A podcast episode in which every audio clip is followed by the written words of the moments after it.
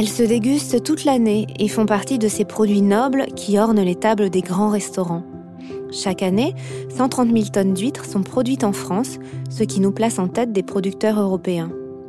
Quelle est l'histoire de ce coquillage? Comment les choisir? Et comment les consommer? Dans Chemin de table, nous avons mis le cap vers Boin, au sud de Pornic, sur la côte atlantique, à la rencontre de Patrice Lequin, ostréiculteur qui a changé de vie pour se consacrer à ce coquillage enchanté. Je suis Elisabeth Legal, passionnée par tout ce qui touche à la gastronomie. Nous sommes heureux de vous présenter Chemin de table, un podcast où il sera sujet de transmission, de terroir et de gastronomie.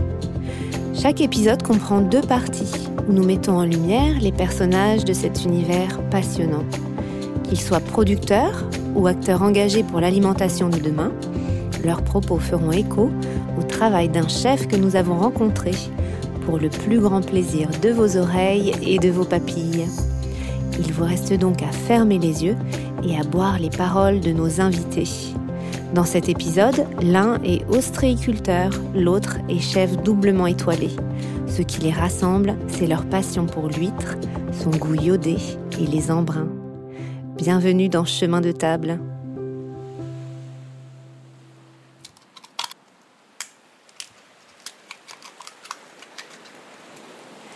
Nous sommes à Boin, au bord de la mer, face à la presqu'île de Noirmoutier, où une pluie fine plante tout de suite le décor.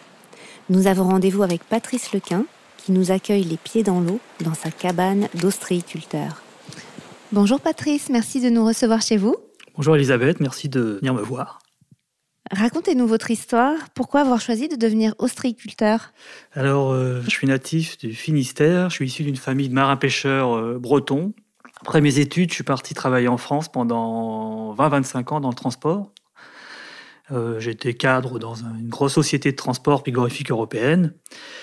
Donc j'ai voyagé un petit peu partout en France. Et puis euh, mon job consistait à acheter euh, des prestations de transport le moins cher possible pour les revendre le plus cher possible. Et ça permet de rencontrer pas mal de monde, mais au bout d'un certain temps, je trouvais que ça manquait un peu de sens tout ça. Et à l'occasion d'une mutation en Pays de la Loire, j'ai rencontré des, des, voisins ostréiculteurs qui m'ont fait découvrir leur pays et en allant en mer avec eux, ça m'a ramené 30 ans en arrière, à l'époque où j'allais en mer au large Clénan avec mon père et, et j'ai eu un gros coup de cœur et je me suis dit, wow, ça a l'air pas mal quand même leur job et j'ai commencé à me renseigner là-dessus et puis rapidement je me suis aperçu qu'il fallait que je fasse ça. Donc c'est vraiment un retour aux sources. C'est ça. C'est ça, c'est ça. Euh, J'ai une petite anecdote avec un copain ostréiculteur. Une fois, il m'avait amené en baie de Carantec, je sais pas si vous connaissez. Mais... Et puis, euh, on, naviguait dans la baie et il me dit Regarde, tu vois, toi, tu as un bel open space euh, dans ta grosse boîte à Carquefou. Là, regarde, regarde mon bureau, moi. Et il me montrait euh, un panorama extraordinaire. Euh. Ouais, ça a été un gros coup de cœur, quoi. C'est un beau bureau. Un très très beau bureau, ouais. On échange facilement un, un open space contre un bureau pareil. ah ouais, ça, ça, oui, oui, facilement. Vous étiez donc dans un open space euh, et tout le monde a dû vous regarder avec des yeux ronds quand vous leur avez dit finalement je vais devenir ostréiculteur. C'est grand écart. Oui, bah en fait, à part mes parents, personne n'y croyait à mon, à mon projet. En plus, je me suis lancé en plein Covid, donc avec les restrictions, etc. Euh, or, en fait, le Covid, pour nous, ça a été euh, plutôt une aubaine parce que justement, euh, avec toute cette crise sanitaire, les, gens se sont rapprochés euh, de leurs producteurs locaux, des produits sains. Une huître, c'est super sain. Et euh, enfin, même mes potes me disaient Mais t'es fou, qu'est-ce que tu vas te lancer dans cette galère à 50 ans enfin, Ils pensaient que j'entrais dans un milieu fermé, qui se transmettait que de père en fils, alors que c'est super ouvert, super solidaire. Mes voisins ont été euh, ravis de voir euh, un étranger, une personne extérieure à la profession arriver, s'intéresser à leur quotidien. Un moment porteur, euh, vous disiez, finalement le Covid, c'était une aubaine parce que ça m'a aidé à rentrer sur un, un, marché où les gens avaient besoin de sens, de bons produits ouais. et de producteurs locaux. Ouais. Oui, oui, oui. Mais c'est enfin, aussi une, une aventure qui, qui a fait peur à mes proches parce que finalement, bah, je ne suis pas du tout euh, issu de ce milieu-là. Je suis issu d'une famille de marin-pêcheur, mais pas d'ostréiculteur. C'est pas, c'est pas le même métier. Il y a quand même la, la mer qui, qui, peut faire peur à certains urbains, qui demande aussi beaucoup de force, qui demande un peu de courage. Ouais. Et, et, et, donc, vous, c'est un rapport presque Oui, de père en fils où vous aviez euh, de l'eau de mer qui coulait dans vos veines. ouais, c'est ça. Mais en fait, il n'y a que mes parents qui ont cru en moi dès le départ. Euh, ma mère, par exemple, m'a dit de toute façon, toi, tu es comme ton père, tu feras ce qu'il faut pour que ça fonctionne. Et mon père m'a dit bah, maintenant, tu sais ce qu'il reste à faire, il va falloir bosser. Oui, donc la valeur travail, finalement, c'était la première. Et la sensation de retourner sur un bateau? Ouais, aussi. Aussi, euh, il faut un peu de résilience aussi pour euh, parce que c'est très dur. Vous travaillez 7 sur 7 tous les jours de l'année. Et donc voilà. Et puis maintenant, tout le monde est ravi de voir que ça fonctionne bien. Euh, l'entreprise est saine. Et physiquement, vous vous sentez Alors, j'ai perdu, les six premiers mois, j'ai perdu 10 kilos. Ouais. et maintenant, mais ouais, je suis, je suis costaud sec et costaud. vous avez retrouvé une forme que vous aviez peut-être perdue à être assis derrière un ah écran. Ah oui, oui, oui, oui, mais ça m'a fait un bien fou. J'ai jamais été malade de ma vie. Je pense que j'ai des bons gènes derrière moi. Moi, je soulève des charges. Là, ça fait un an et sept mois que je suis ostréiculteur. Euh, il y a deux ans, j'étais incapable de soulever des charges que je soulève aujourd'hui, quoi. Et il y a également une santé mentale, j'imagine, qui est euh, décuplé parce que vous avez cette euh, infini devant vous, la sensation de liberté. De toute façon, quand vous sortez en mer, vous laissez vos problèmes à terre. Je ne sais pas comment vous l'expliquer, mais vous êtes concentré sur l'océan, sur, euh, sur les éléments, le vent, les vagues. Parce qu'il y a le côté danger également. Les éléments peuvent être euh, tout d'un coup se retourner contre vous. Oui, oui, oui. oui, oui, Tous les ans, il y a des, il y a des accidents, hein, mais on est bien. Donc vigilance, mais sensation de liberté intense. en fait, notre vie dorénavant est calée sur les marées. Voyez? On vit au rythme de la mer. Alors ça peut paraître un peu virtuel tout ça, mais, mais c'est aujourd'hui notre réalité. Quoi. Et c'est très très agréable.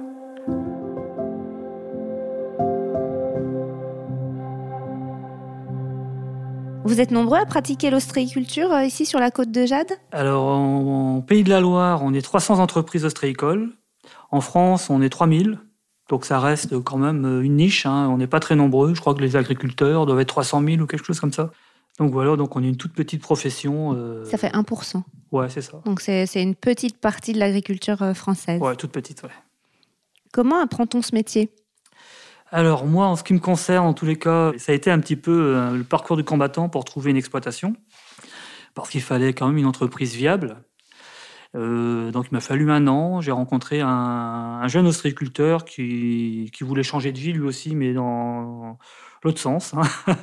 il voulait sortir de l'ostréiculture et m'a proposé euh, son entreprise. Donc il m'a accompagné pendant un an pour me former aux bases du métier. Donc il y a eu cette transmission.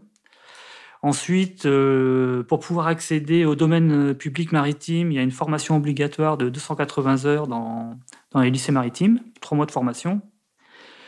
Et puis, il y a aussi l'entraide et la solidarité entre ostréiculteurs qui est énorme. Et moi, j'en ai beaucoup profité et ça continue encore aujourd'hui. Mes voisins sont toujours là pour m'orienter. S'ils voient que je fais fausse route, euh, ils passent gentiment prendre un café à la cabane et prendre des nouvelles pour voir où j'en suis, etc.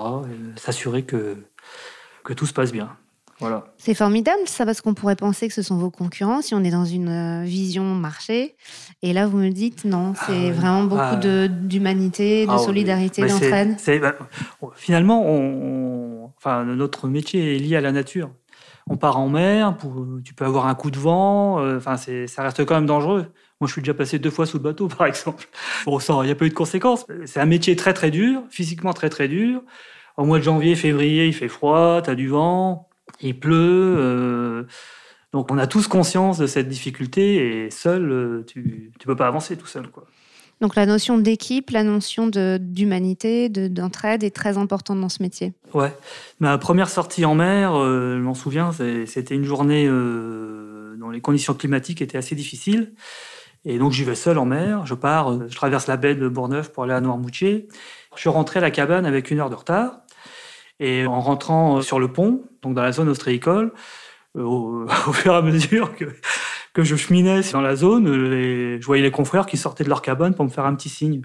Et je trouvais ça super sympa, etc. Mais c'est qu'après, j'ai su qu'en fait, ils s'étaient inquiétés. C'était pas normal que j'arrive avec une heure de retard, donc ils se demandaient euh, s'il m'était pas arrivé un truc. Et donc, ils me faisaient un petit signe pour me dire bah, bienvenue à la maison. Ah oui, donc ils avaient eu un petit peu de soucis. En tout cas, ils sont vigilants pour s'assurer que tout le monde est là, sans et ah sauf euh, de retour au ah, port. Oui, oui, oui. Il y a une solidarité que je n'ai rencontrée nulle part ailleurs.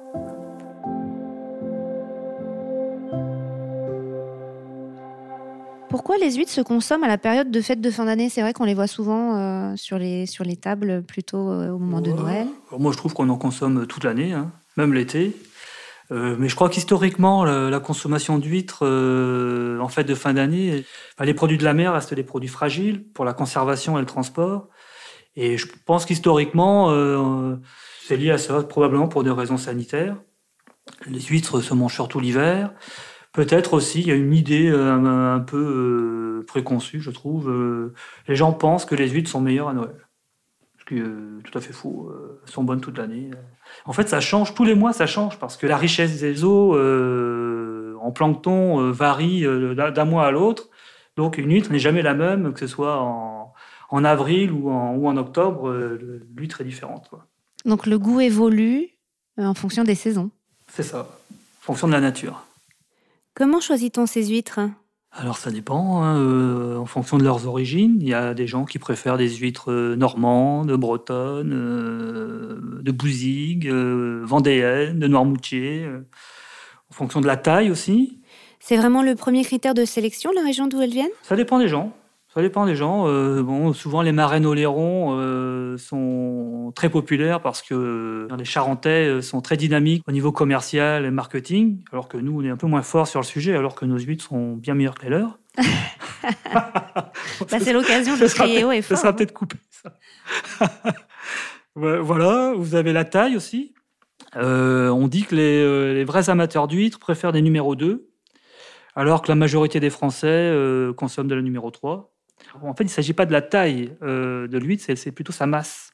Le calibre des huîtres est défini en fonction de, la masse des huîtres. Voilà. Il y a ça, il y a les plates, les creuses, charnues, euh, les fines, les fines de clair, les spéciales, euh, les pleines mers, les huîtres sauvages, les huîtres d'élevage. il y a beaucoup d'huîtres différentes. Fines de clair spéciales, c'est quelle est la différence entre ces, huîtres-là? Bah, Les fines de clair, ce sont des huîtres plutôt maigres, alors que les spéciales, par exemple, c'est des huîtres beaucoup plus charnues. Voilà. Donc après, c'est une question de, de, goût, de goût. Mais je crois que la majorité des Français préfèrent les huîtres fines. Il y a des populations ou des, peuples dans le monde qui aiment bien les, les huîtres plus charnues? Les Italiens. Les Italiens sont fans de grosses huîtres. Les Asiatiques également les Asiatiques préfèrent des numéros 2, numéro 1 ou des 0 euh, plutôt que des 3. Les personnes âgées préfèrent des, numéros 4, des huîtres plus petites, simplement parce que c'est plus facile à ouvrir. C'est vrai qu'il y a toujours cette euh, épreuve hein, pour euh, accéder à l'huître, l'ouverture, avec des accidents nombreux ah à Noël, avec ah des gens qui se... Qui se blessent, oui, en effet. Oui, c'est pas facile. Donc c'est quelque chose que vous proposez, vous, d'ouvrir des huîtres euh, à, la cabane ou pas du tout? Alors, à la cabane, non, parce qu'on est quand même euh, pas mal bouqué, on a pas mal de boulot. Donc c'est compliqué de recevoir du monde. Mais par contre, l'été, euh, sur le marché de Pornic, bah, depuis l'année dernière, on a ouvert un bar à huîtres. Et ça a un succès fou. C'est extrêmement plaisant parce que vous avez un retour direct de l'appréciation de votre produit euh, avec les clients. Producteur au consommateur. en direct. En plus, bon, j'ai mon beau-frère qui est viticulteur, donc on, vend aussi son muscadet avec, euh, avec nos huîtres et tous les clients sortent de là avec la banane jusqu'aux oreilles. Quoi. Et ça doit être vraiment euh, un moment de grande satisfaction pour vous parce que c'est des mois de travail, voire des années parfois où on doit les laisser grandir. Et euh, c'est quelque chose que recherchent de plus en plus les clients, d'avoir ce lien avec les producteurs, cette compréhension du produit, cette traçabilité. Ah, les, clients adorent. Et nous aussi, forcément, euh, on se dit, mais ça valait le coup, de, on a bien bossé, euh, les gens sont contents, ils reviennent, ils nous prennent une bourriche pour rentrer à la fin de leurs vacances. Enfin, c'est super plaisant. Donc ça, c'est la finalité. Et on voit qu'il y a souvent plusieurs années euh, avant d'arriver à une huître qui est mature. Combien de temps Comment ça se passe euh, d'élever une huître? Deux à trois ans. Il faut deux à trois ans pour qu'une huître arrive à maturité commerciale. Et quel est le principe? Comment cultive-t-on une huître? Alors, on cultive une plante, mais on élève euh, une huître. c'est un animal. Alors vous avez différentes techniques. Hein. Euh, sur la côte atlantique, on, élève les huîtres dans des poches qui sont posées sur des tables, des tables ostréicoles qui sont elles-mêmes posées sur l'estran. Donc l'estran, c'est la zone euh, de la côte qui se, qui se découvre à, marée basse. Quoi.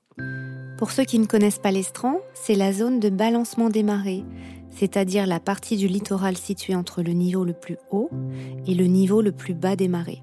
Donc ça nous permet d'accéder aux, huîtres et, à les soigner, par exemple, en, virant les poches, euh, euh, en dédoublant les poches pour leur laisser plus de place pour qu'elles se développent euh, à leur aise. Et initialement, les petites huîtres, vous les achetez ou vous les produisez avec les anciennes huîtres? Non, on les achète. on les achète à des naisseurs. J'ai mon voisin en face de chez moi qui est justement qui est naisseur, qui élève des bébés huîtres et qui les vend aux ostréiculteurs. Il est spécialisé uniquement dans ce... Pas uniquement, il est aussi ostréiculteur. Mais le gros de son activité, c'est euh, le naissin. Le naissin, c'est un bébé huître, juste après le stade de larve, je crois. Est-ce que c'est quelque chose vers lequel vous souhaitez vous diriger ou c'est vraiment un métier euh, à part? Si j'avais 30 ans, euh, peut-être que j'aurais pu me diversifier, mais à 52 ans, il faut que j'aille à l'essentiel. Quelle est la différence entre une huître d'élevage et une huître sauvage? Les huîtres sauvages poussent sur les rochers, dans la vase. On peut les consommer? Oui, mais il faut un petit peu de temps pour permettre de, se, purifier. Et euh, bon, les gens consomment les huîtres sauvages hein, euh, en général, mais bon, les huîtres d'élevage tout de même. Il y a un suivi.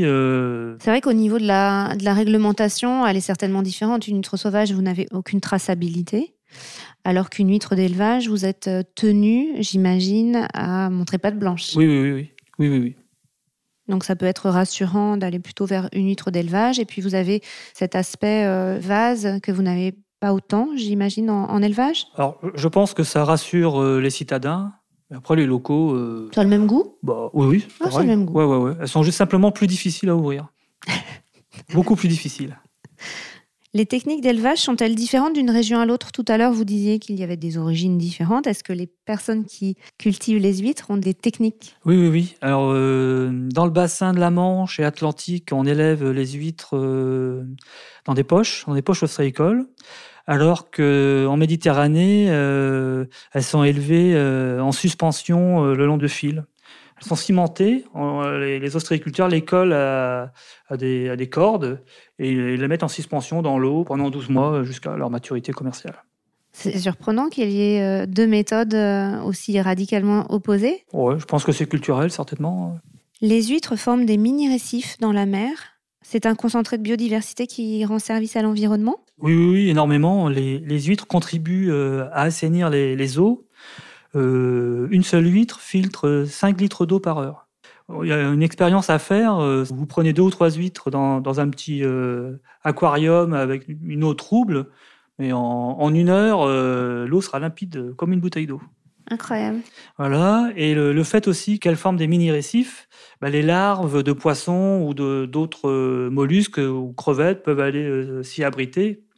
Croyez-moi, une huître, c'est coupant. Hein. Les, les, gros poissons viennent pas s'y frotter. Quand vous dites qu'elle filtre l'eau, donc elle va libérer l'eau filtrée, et qu'est-ce qu'elle fait des impuretés qu'elle a filtrées?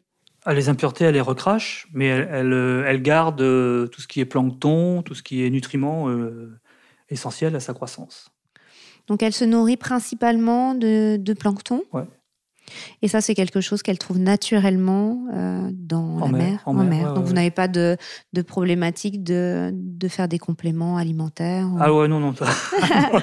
non, non, On, ne fait pas ce genre de choses. On ne donne pas d'antibiotiques à nos huîtres.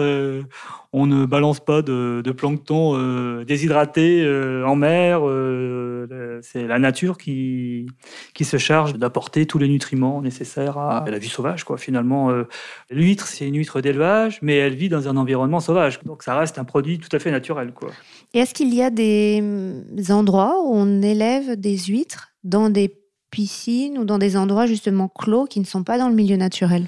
Non. Non, ça, n'existe pas. Non, non, on stocke les huîtres euh, dans des clairs, euh, par exemple, pour les engraisser. On met juste quelques huîtres dans des clairs pour qu'elles aient beaucoup d'aliments, pour éviter qu'elles se concurrencent entre elles. Et donc, elles, s'engraissent.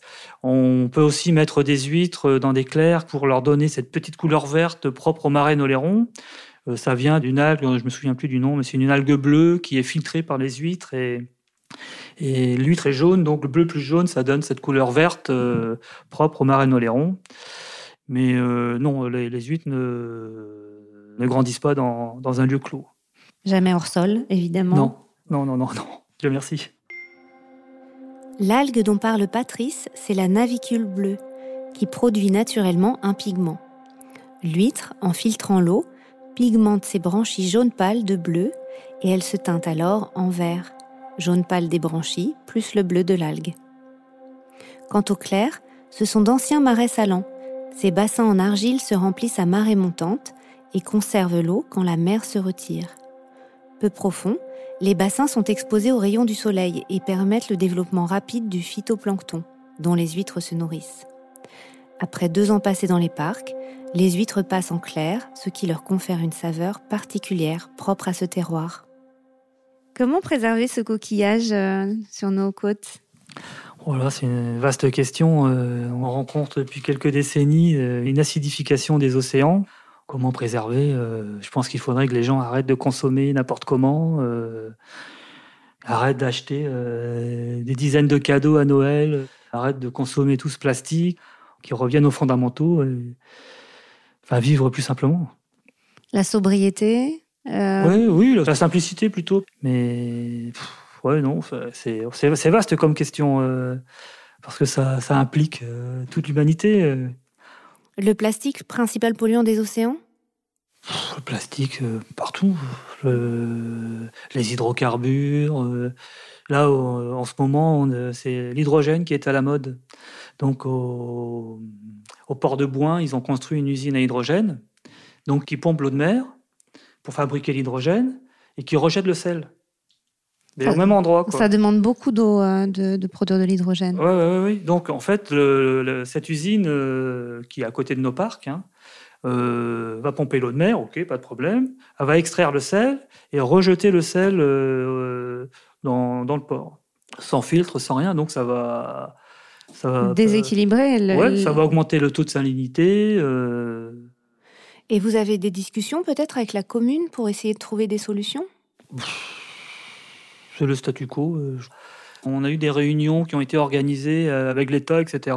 Mais euh, l'hydrogène, c'est une priorité nationale, donc la qualité des océans, je ne suis pas certain que ça, ça préoccupe beaucoup nos politiques.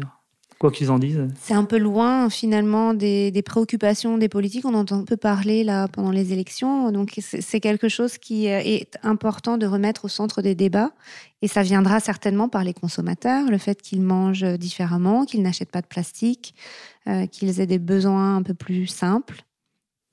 Oui, enfin, euh, je ne crois pas trop à tout ça. Euh, c'était la, dernièrement, c'était la COP 26. Euh, je crois que les principaux sponsors de la COP 26 c'était Nestlé, et un autre grand groupe, Coca-Cola, je crois. c'est les premiers producteurs de, plastique. Vous trouvez des pots de yaourt en mer, des bouteilles de coca. Vous le voyez quand vous partez en mer, des, des plastiques Non, chez nous, c'est préservé. Il faut quand même essayer d'encourager les gens à moins consommer de, plastique et ça pourra avoir un effet si les, les politiques sont un peu moins euh, promptes à agir. Euh, c'est la consommation et les consommateurs qu'il faut sensibiliser. Quand vous les voyez au marché, j'imagine qu'ils sont euh, super heureux de repartir avec une bourriche. Ah oui, oui, Plutôt qu'un coca. Oui, oui, je pense, oui. j'imagine. enfin, j'espère en tous les cas. Aujourd'hui, l'Europe est en concurrence avec l'Asie sur le marché de l'huître. Euh, vous disiez, c'est pas forcément les mêmes consommations, mais est-ce qu'il y a un, manque de volume du coup? Alors, il n'y a pas de concurrence. L'ostréiculture, c'est une niche. Localement, déjà, euh, on ne se concurrence pas entre nous parce qu'on s'entraide. Donc, on ne va pas aller prédater les clients des, des copains, ça se fait pas. C'est une première chose. Ensuite, euh, c'est drôle que vous me parliez de ça parce que justement hier j'étais en réunion avec une boîte thaïlandaise, un gros groupe thaïlandais qui recherche des, petits producteurs euh, locaux, à l'autre bout de la terre, mais bon, locaux. Et en fait, ils veulent commercialiser des produits spécifiques comme par exemple les huîtres un peu partout dans le monde.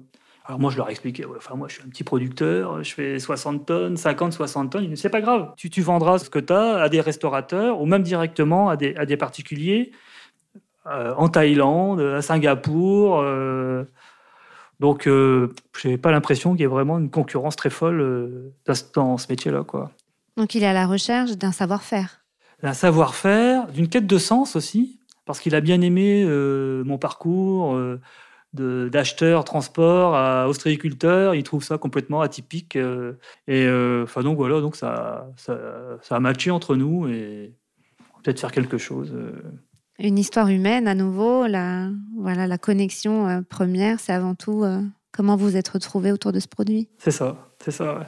C'est beaucoup le, contact humain. Moi, je trouve c'est super important. Quoi. Plutôt que de rentrer dans, un, dans une notion de, business, euh, de B2B, là, moi, je suis sorti de ça et je ne veux plus rentrer là-dedans. Quoi. Vous avez envie d'être en direct avec les clients, de les voir partir avec la bourriche, avec le, sourire, d'avoir pu échanger autour du, vin euh, de votre famille. c'est ça. C'est important. Merci Patrice de nous avoir accueillis chez vous et de nous avoir raconté votre quête de sens et votre retour à la mer. Merci beaucoup. Merci à vous. C'était Chemin de table, un podcast qui met en lumière des personnes inspirantes autour de leur passion commune pour une gastronomie authentique et responsable. Nous espérons avoir éveillé votre curiosité et vous avoir donné envie de mieux consommer et de mieux manger. Cet épisode a été réalisé par Romane Grolot et Elisabeth Legal, monté et mixé par Bernard Natier et mis en musique par Michaela Vital. Merci à Patrice Lequin pour son accueil et le partage de ses savoirs. La deuxième partie de cet épisode sur l'huître est déjà en ligne. Après avoir longé la côte de Jade, on a mis les voiles vers la plaine sur mer, au nord de Pornic, à la rencontre du chef doublement étoilé, Mathieu Guibert. Il nous a raconté son parcours, son amour du pays de Ray et sa passion pour les coquillages. Vous pouvez vous abonner à Chemin de Table sur toutes les plateformes de podcast. N'hésitez pas à nous laisser des commentaires et des étoiles et à en parler autour de vous. À bientôt!